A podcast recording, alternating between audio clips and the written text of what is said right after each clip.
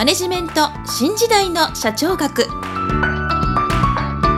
こんにちは。中小企業診断士の六角です。今回はマネジメント新時代の社長学の第60回をお届けいたします。今回のテーマはアイドマの法則です。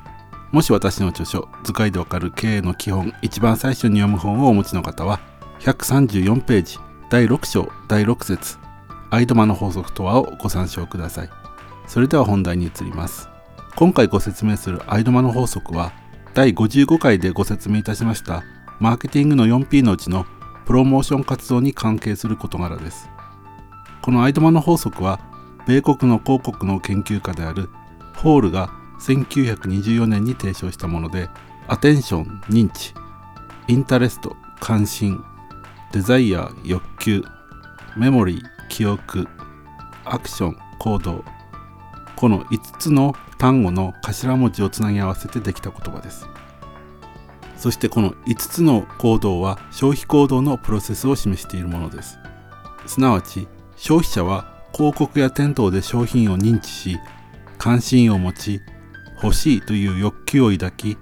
それを記憶して最終的に購買という行動に至る段階を示しています。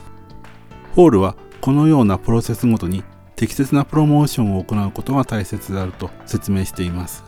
したがって自社の商品を知らない消費者には商品を認知させるプロモーションを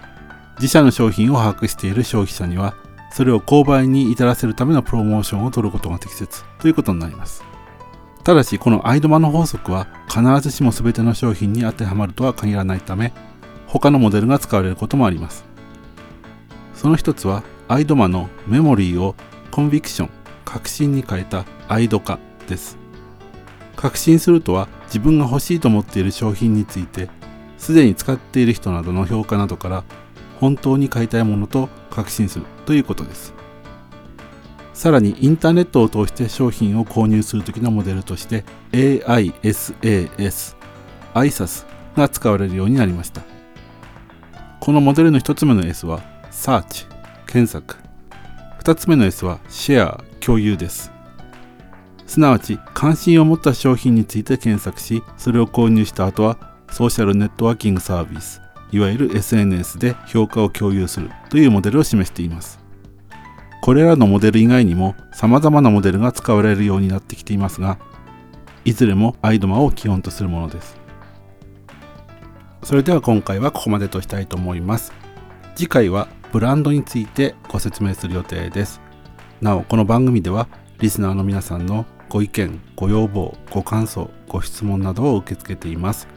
もしお寄せいただけるという方は番組の Twitter アカウント SHA CHOUGAKU 社長学をフォローしていただきダイレクトメッセージなどでお寄せいただければと思います